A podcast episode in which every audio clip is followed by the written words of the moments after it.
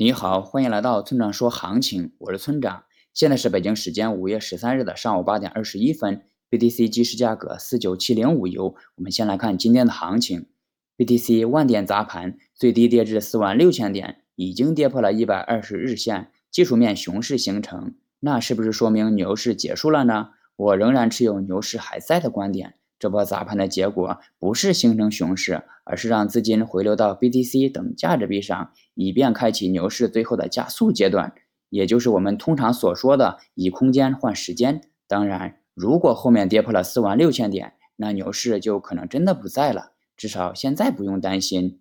总结一下就是，是不是以空间换时间，静等市场给出答案。接下来是今天的交易思维模块。昨天晚上，小动物币们经历了一次雪崩，很多人把怒火都撒向了威神。我倒认为，我们要感谢这次下跌，因为它让我们提前体验了一把牛熊转换。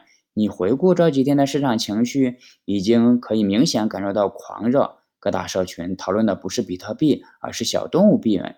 多个版本的造富神话也都是小动物币做主角，各各种小动物币的空头也时不时的出现在群中。这些都是散户牛的特征，这种牛市很容易被某个事件所终结。对于手中有小动物币的同学，如果你现在不知道怎么办，我可以给你几点建议：一、盈利的要找机会获利下车，至少要提本金；二、用可归零的仓位买入的可不用管；三、最不好办的是重仓被套的，无论怎么做都很被动，我也没法给你很好的建议。但如果是我，我会先出来百分之五十，然后等反弹的机会再出来剩下的百分之五十的一半，最后只留下百分之二十五的仓位长持。最终能不能回本，就看市场给不给机会了。